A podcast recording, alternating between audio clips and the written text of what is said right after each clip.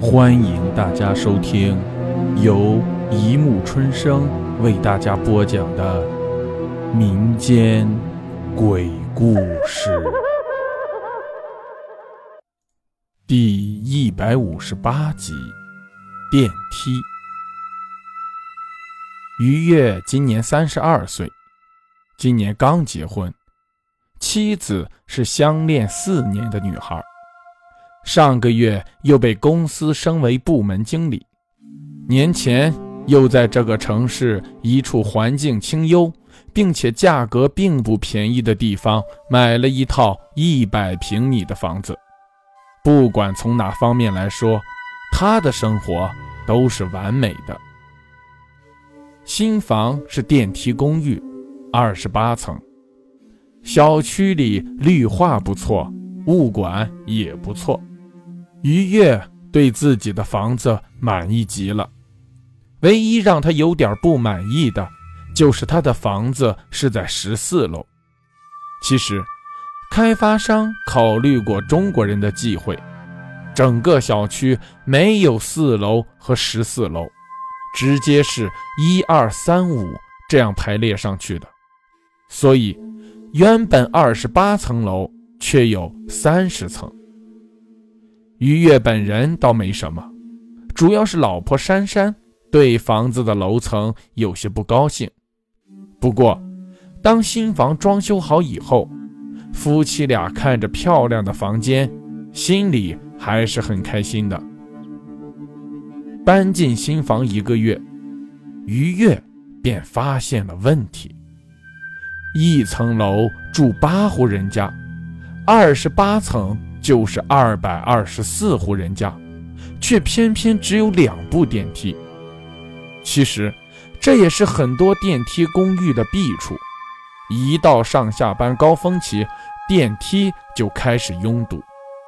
除了这一点，于月对自己的房子还是非常满意的。于月做销售，常常出差。这一日，从外地出差回来。已是晚上八点了，拎着大包小包为珊珊买的礼物，兴冲冲的便赶回了家。这个时间，电梯是比较空闲的。于月没等多少时间，电梯便从楼上下来了，哼着歌，跨进空无一人的电梯。于月心情好极了，一个多星期没见珊珊了。看到他回来，珊珊一定很高兴。随手按下十五楼，便转头看刚才从出租车上下来东西提够没有。不一会儿，叮咚一声，电梯停住了。于月抬头就想往外走，却发现电梯的门并没有开。咦，难道是电梯坏了吗？于月还在纳闷的时候，突然看见了电梯显示的楼层，红红的数字清清楚楚地显示着十四。于月看着“十四”这两个字，一下子愣住了。十四楼，不就是自己住的楼吗？不对，自己住的是十五楼，整个小区。都没有十四楼，所有十四楼在电梯里显示的都是十五楼。那么现在电梯停在哪儿呢？于月头皮一下子麻了，一时间竟不知道自己该怎么办。电梯就这样停着，不上也不下，门关得死死的。一分钟。十分钟，于月越来越紧张。就在他准备打电话求救的时候，电梯突然一下子又动了起来。这一次，停在了十五楼。出了电梯，回头看着电梯门缓缓的合上，于月觉得电梯就像一个怪物的嘴一样，等着人自己送上门，然后把人。全部吞掉。回到家，珊珊果然很高兴。夫妻俩一个多星期没见了，自然有很多事要做。于越也就把电梯事件当成了电梯出故障了，没向珊珊提起。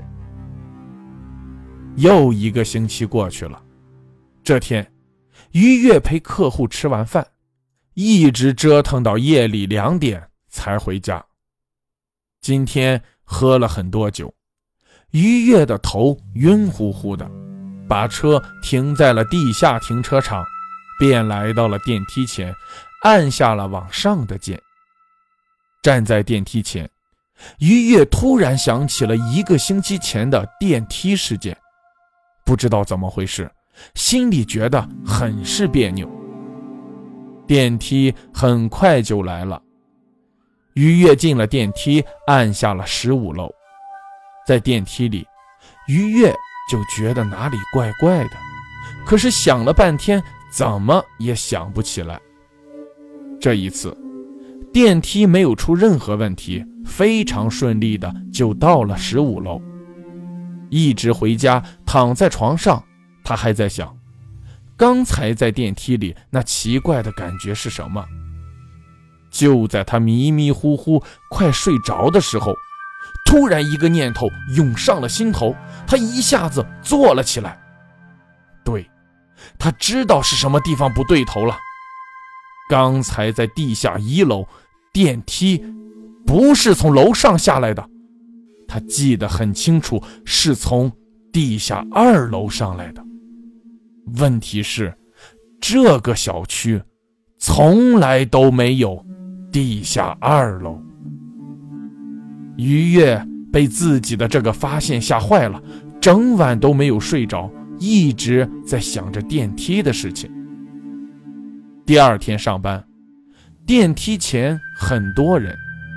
于越却第一次为有这么多人和他一起坐电梯而感到高兴。电梯里人很多，于越非常的有安全感。可是，不是每次坐电梯都是有这么多人的。于越的工作时间没有规律，这一天回到家里，又是晚上十二点多了。站在空无一人的电梯门前，于越第一次有了一种恐惧的感觉，手竟然不敢摁下去。拿着电话，于越有一种想给珊珊打电话，让她下来接他的冲动。只是这么晚了，珊珊应该已经睡了吧？更何况怎么说呢？难道对珊珊说？自己害怕一个人坐电梯吗？犹豫了整整十几分钟，于越决定走楼梯。他没办法战胜自己的恐惧心理，对这部电梯，于越心有余悸。就在他准备转身的一刹那，电梯门却突然的开了。于越看着突然打开的电梯门，有一种想逃跑的欲望。电梯里灯光很明亮，门却固执的关不上，仿佛正在等待着他的到来。于越觉得脑袋里嗡嗡直叫，一咬牙，他冲进了电梯。一进来，他就后悔了。可是电梯却仿佛知道他要后悔似的，门一下子关上了。这时候，于越竟然感到了绝望。他不知道等待他的是什么。很近，电梯里只有他的心跳声和粗重的呼吸声。半天，于越才发现自己没有按楼层，于是他伸出发抖的手。按下了十五楼，电梯缓缓地上升了。一楼、二楼、三楼、五楼、十三楼、十四楼，电梯居然又停在了十四楼。于越害怕极了，拼命地按电梯，可是门却不打开，就这么平稳地停在了十四楼。看着那部电梯里的求救电话，于越伸出手便想拨电话。正在这时，电话却突然响了，铃铃铃，铃铃铃，一声又一声在寂静的电梯里回荡着。于月浑身被汗水打湿了，刺耳的铃声却还是不停地响着。他深呼吸一口，一下子接起来电话：“喂，喂。”他拼命地叫着，可是电话那头，却只是“滋滋”的电流声。谁呀？你是谁？回答他的仍然只是“吱吱”的电流声。于月一下子把电话丢掉，整个人。软了下去，瘫倒在地上。就在这时，电梯又动起来，升到了十五楼，门打开了。走出电梯门，于月整个人像虚脱了一般。他扶着墙，慢慢走了一步、两步，向自己的家门口挪去。突然，他听见了电梯门关闭的声音，随着电梯门的关闭，整个走廊黑了起来。于月在黑暗中摸出手机，四面照着。这不是他熟悉的走廊，前面也不是他熟悉的家门，这是哪里？